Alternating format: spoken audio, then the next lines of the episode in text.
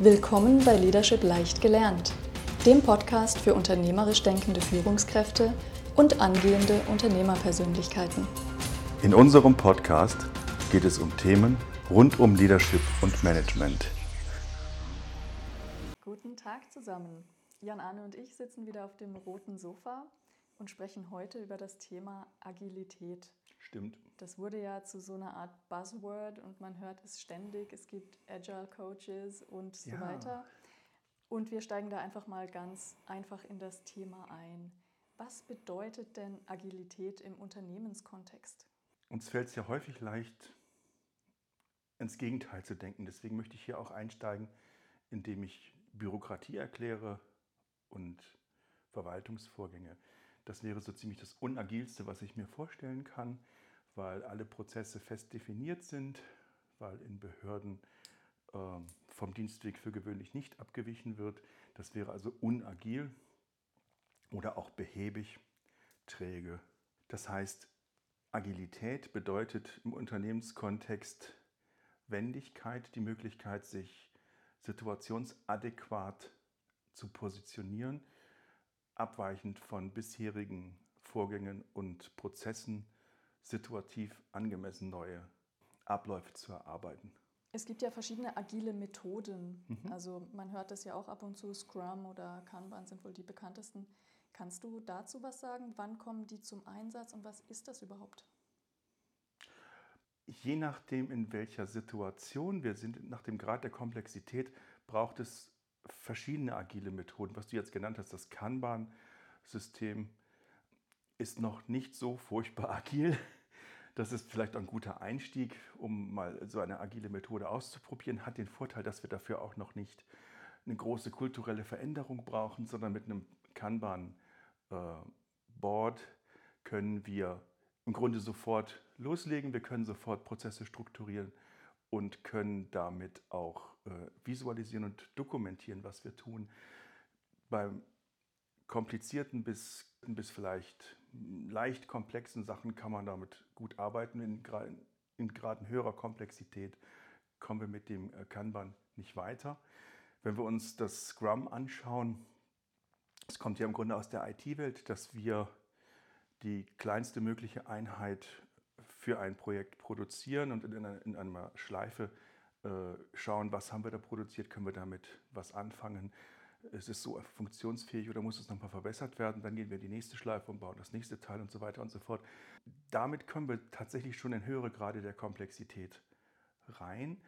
Und die Frage, welches Werkzeug nutzen wir wann und wo, da würde ich gerne auf unsere Folge mit der Stacy-Matrix verweisen, weil wir darin eigentlich ganz schön erklärt haben, äh, die Grade der Unsicherheit, nämlich weiß ich, was ich tun muss, um ein Ziel zu erreichen und weiß ich, welche Methode ich anwenden muss. Wenn ich beides mit Ja beantworte, dann bin ich in einer einfachen Umgebung, in der mir eine Agilität nicht hilft. Das sind Prozesse, die sind wie Verwaltungsvorgänge in einer Behörde, die kann ich einfach abbilden, da brauche ich keine komplexen Management-Tools äh, einzusetzen. Wenn ich aber nicht weiß, welche Methode ich einsetzen muss oder auch nicht weiß, äh, was ich überhaupt tun muss, um dieses Problem zu lösen, dann werde ich mit den klassischen Methoden Schiffbruch erleiden. Dann sind wir eher im Bereich ähm, der agilen Methoden zu Hause und da wäre äh, natürlich das Kinefin Framework, was wir letztes Mal besprochen hatten, sehr schön, um sich zu orientieren. Und wenn wir in der Stacy-Matrix denken, dann sind wir im Bereich des Design Thinking zum Beispiel, um in komplexen oder nahezu chaotischen Umgebungen auch noch zu Ergebnissen zu kommen. Sehr schön. Wenn man jetzt agile Methoden einführen möchte oder auch sich umstellen möchte als Unternehmen von starren mhm. Prozessen hin zu einem agileren Umfeld, welche Herausforderungen müssen da gemeistert werden? In den Projekten, die ich begleitet habe, war die größte Herausforderung, die Hierarchien zu durchbrechen, weil wir mit hierarchischen Strukturen in, äh, im agilen Umfeld zwangsläufig Schiffbruch erleiden. Es ist auch schwierig, dass wir aus dem sogenannten Silo-Denken rauskommen. Also wenn ich jetzt von der Ausbildung, ich sage jetzt mal, ich bin Schlosser, ich bin Ingenieur, ich habe irgendwie eine Profession, dann äh, maße ich mir an, in diesem Bereich die Expertise zu haben und links und rechts davon ähm, flacht meine Expertise ab Und da erwarte ich natürlich, dass andere Fachexperten äh, reinspringen und dann wir uns miteinander ergänzen. So arbeiten wir in einem agilen Umfeld nicht zusammen, sondern jeder bringt sich auch links und rechts seiner Fachkompetenz ein, sodass wir interdisziplinär zusammenarbeiten. Obwohl ich vielleicht jetzt ähm, Schlosser, Ingenieur, sonst was bin, ähm, arbeite ich mich auch in andere Themen ein und versuche auch in anderen Themen Beiträge zu leisten. Äh, das funktioniert, wenn man agil arbeiten kann, sehr gut, weil wir eben die in Anführungsstrichen Schwarmintelligenz von allen nutzen und weil wir auch mit dem äh, Thinking in the Box nicht mehr zu Ergebnissen kommen können. Das ist genau der Grund, warum wir solche agile Methoden einsetzen.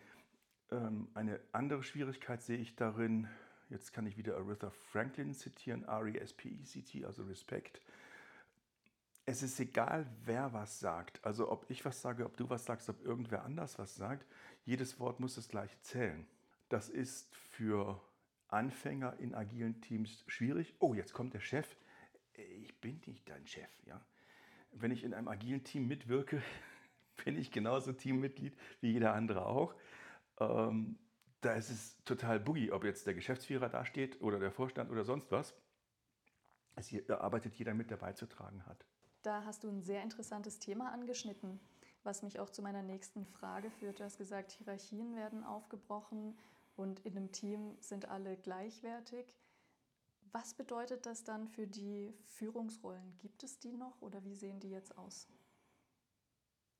Führungsrollen gibt es. Die Führungsrollen haben aber ein anderes Selbstverständnis. Also da ist die fachliche Führung wenig bis gar nicht mehr gefragt, die ist eher hinderlich, sondern da ist ein, äh, ein coachender Führungsstil gewünscht und erfolgreich. Da geht es darum, äh, die Hindernisse fürs Team aus dem Weg zu räumen. Also alles, was das Team nicht selbst machen kann, wo es gegen Barrieren stößt, welcher Art auch immer, das ist die Chefaufgabe in dem Fall. Zum Teil werden die Cheffunktionen auch gewählt. Das gibt es auch, dass die Gruppe sich einen Gruppensprecher wählt. Ähm, da sind viele verschiedene Modelle denkbar und grundsätzlich ist die, die Fachexpertise des Vorgesetzten ist passé. Das gibt es nicht mehr, das ist nicht erwünscht. Das klingt schon so ein bisschen nach Selbstorganisation. Hängt das zusammen? Das kann, muss nicht. Also das wäre die höchste Form, wenn wir im Führungsmodell von Stefan Merath sind, also diesem fünfstufigen Führungsmodell, dann ist die höchste Stufe nach Merath die emotionale Führung mit Sinn. In meiner Sprache ist das die evolutionäre Führung. In der evolutionären Führung gelingt Agilität bereits wunderbar. Damit sind wir aber im Entwicklungsstatus noch unter Lalu. Also wir sind ja unter der Selbstorganisation. Also sprich, wenn wir in dem, ich nenne es jetzt mal Stufe 6 sind, das ist in dem Mehrradmodell gar nicht mehr drin. Ähm, Selbstorganisation, das passt ganz hervorragend dazu, ist aber nicht zwingend erforderlich. Also man kann durchaus agile Methoden einsetzen, auch ohne eine komplett selbstorganisierte Organisation zu haben. Und das muss auch nicht zwangsläufig das Ziel sein. Äh, nein, muss, warum? Ähm, es, es sollte ja immer einen Grund geben, etwas zu tun.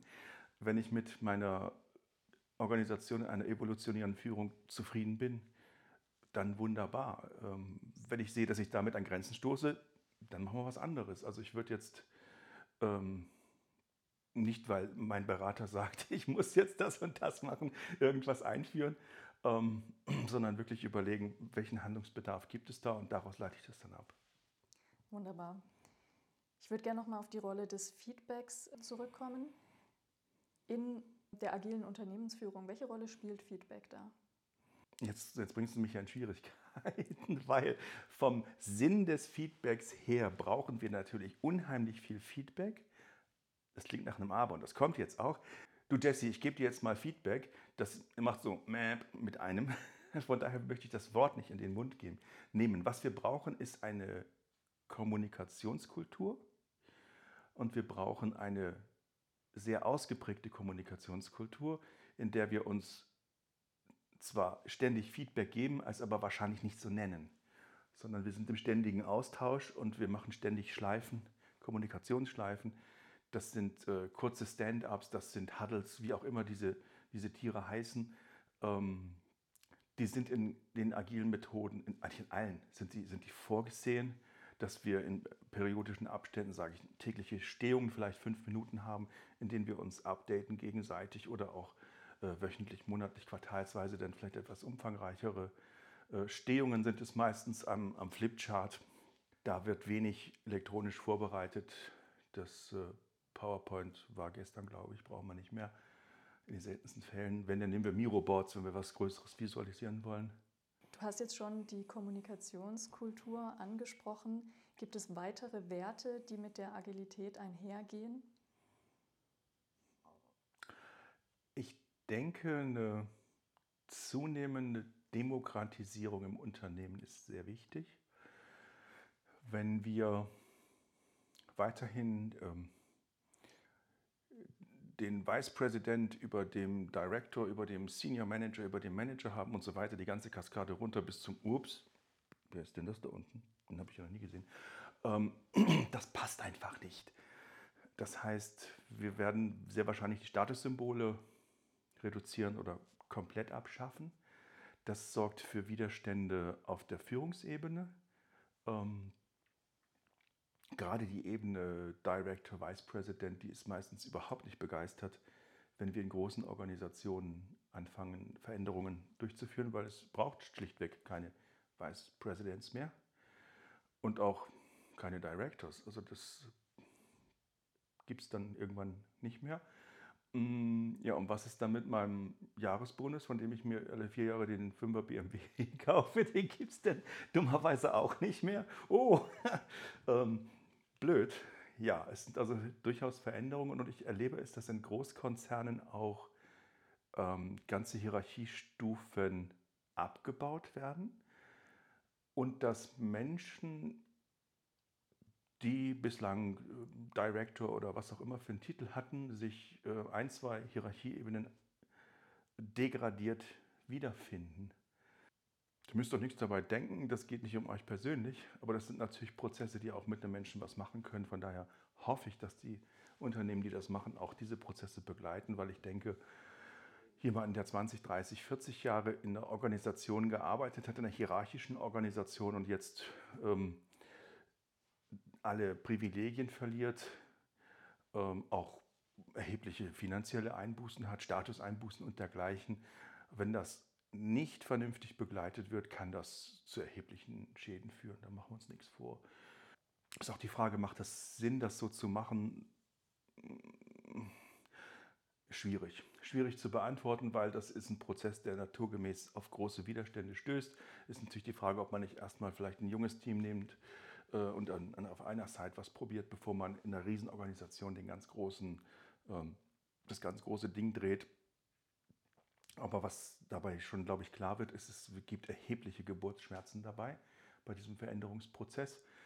Nicht nur für diejenigen, die ähm, verlieren, in Anführungsstrichen, auch für diejenigen, die vielleicht 10 oder 15 oder gar 20 Jahre in der Organisation drin waren, weil die die sind ja den, den Komfort eines Chefs, einer Chefin gewohnt, die sich um Dinge kümmert. Habe ich jetzt nicht mehr. Das heißt, ich muss mich in einem Team behaupten. Muss mich in einem Team verständigen. Ähm, wir wissen, es gibt Menschen, die sich gerne durchsetzen, die vielleicht durchsetzungsstark sind äh, und, und, und. Es gibt andere, die sich vielleicht eher unterbuttern lassen. Ähm, auch das führt zu Schwierigkeiten wenn wir jetzt auf einmal basisdemokratisch arbeiten, kann es dazu führen, dass wir unendlich lange brauchen, bis wir irgendwas überhaupt entschieden haben.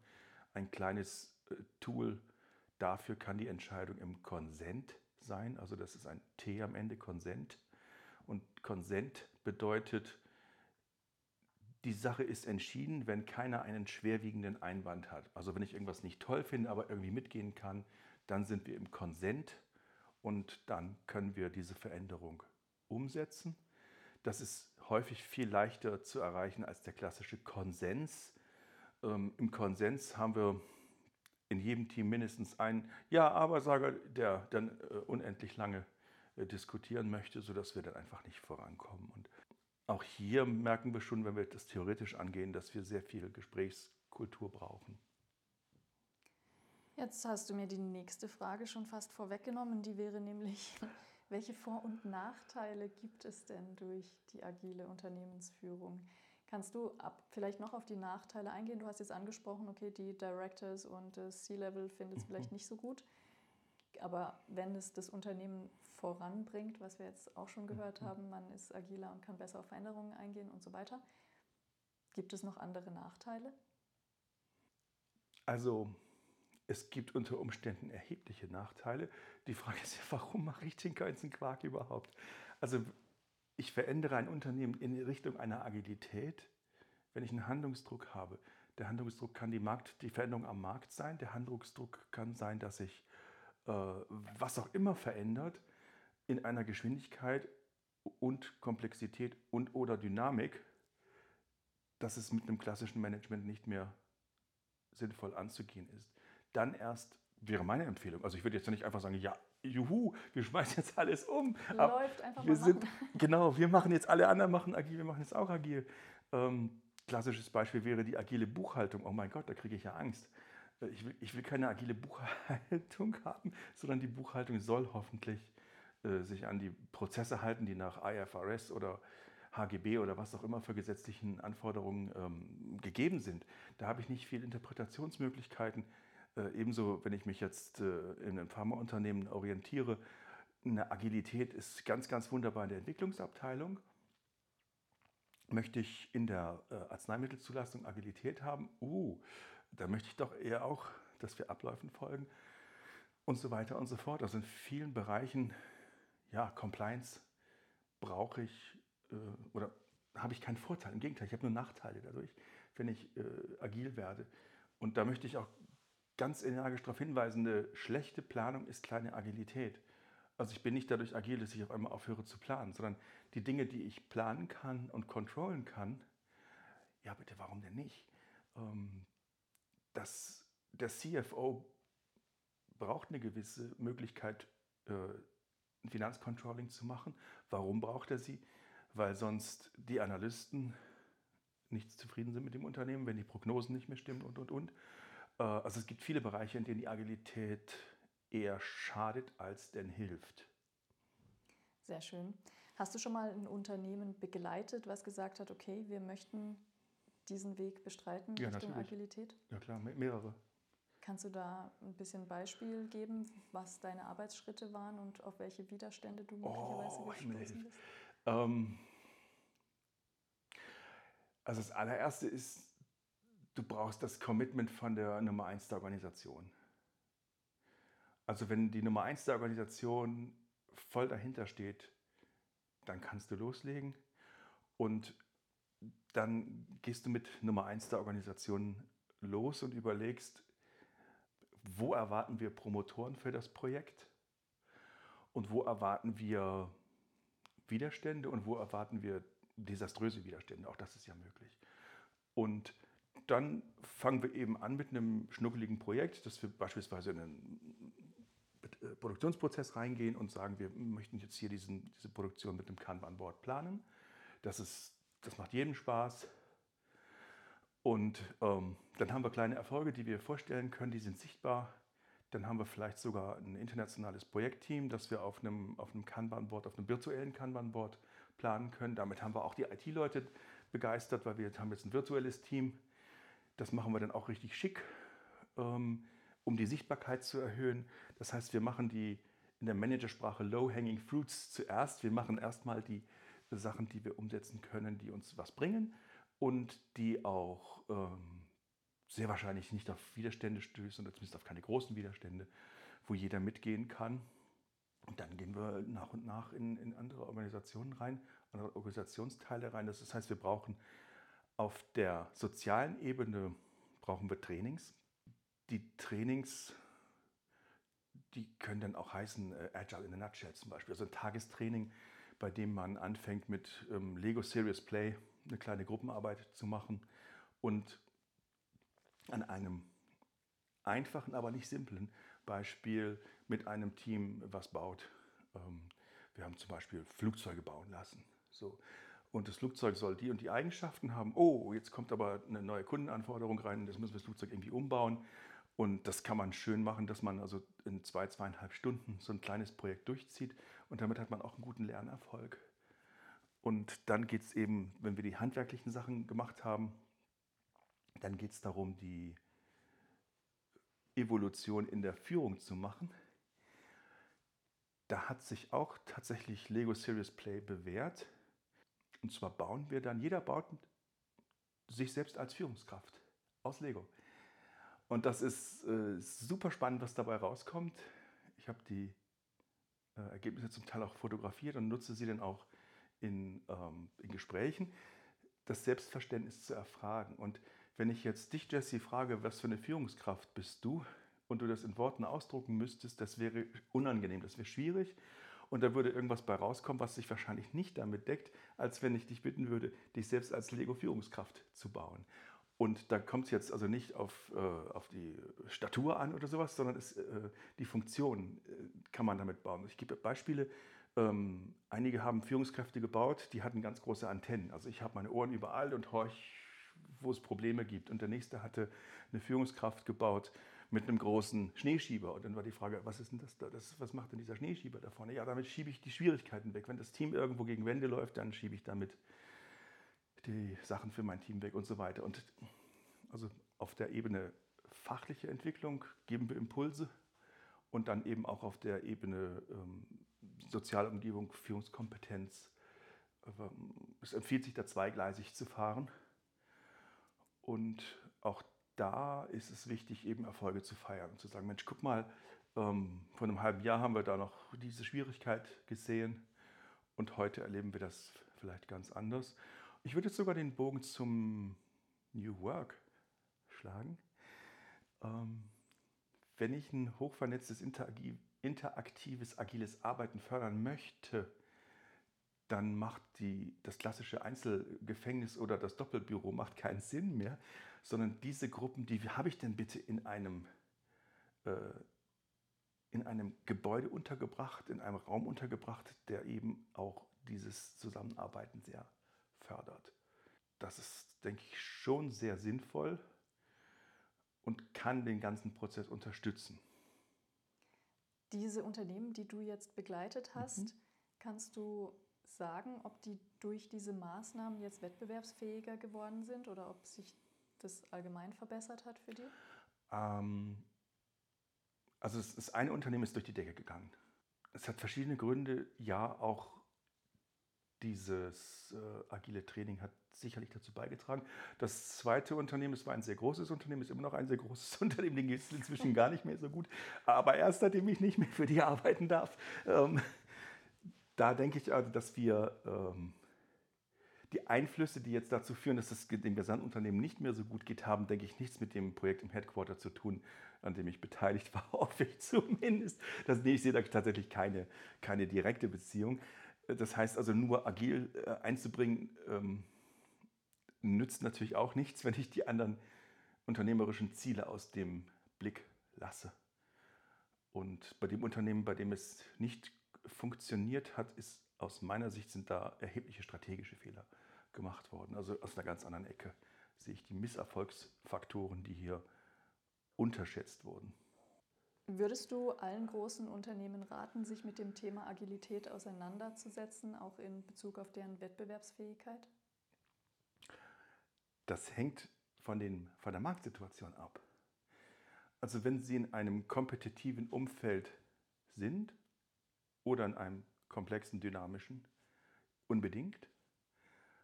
Wenn Sie in einem Umfeld sind, in dem das nicht der Fall ist, dann brauchen Sie es nicht. Also wahrscheinlich trifft es für die allermeisten Unternehmen zu, ja. Ähm, der Grad des Handlungsbedarfs unterscheidet sich erheblich. Es hängt, es hängt eben davon ab, wie das Unternehmen im Markt steht. Wenn ich eine monopolistische, eine monopolistische Situation habe oder ein Oligopol und ich bin der Marktführer herkomme, dann kann man es vielleicht ein bisschen leichter angehen. Aber da würde ich immer über äh, den Porter Five Forces, die Branchenstrukturanalyse gehen, weil der Gegner von morgen ist vielleicht ein ganz anderer als der Gegner von heute. Da kann es eben sein, dass sich ähm, Ersatzprodukte anbieten, an die ich heute noch gar nicht gedacht habe. Also von daher immer, immer das ganze Marktumfeld bedenken. Und da Stichwort Porter Five Forces oder auf Deutsch Branchenstrukturanalyse, daraus würde ich das ableiten. Das ist, denke ich, der richtige Weg. Gibt es einen Rat, den du einem Unternehmen jetzt mitgeben würdest, was sich gerade in diesem Prozess befindet? Bleibt dran, bleibt kritisch und guckt eurem Berater auf die Finger. Äh, ich sehe leider Beratungsgesellschaften, die Unternehmen in Teilbereichen überagilisieren, was eher schädlich als förderlich ist. Also von daher immer kritische Fragen stellen. Das ist doch ein schönes Schlusswort. Ich danke dir für das Gespräch. Gerne.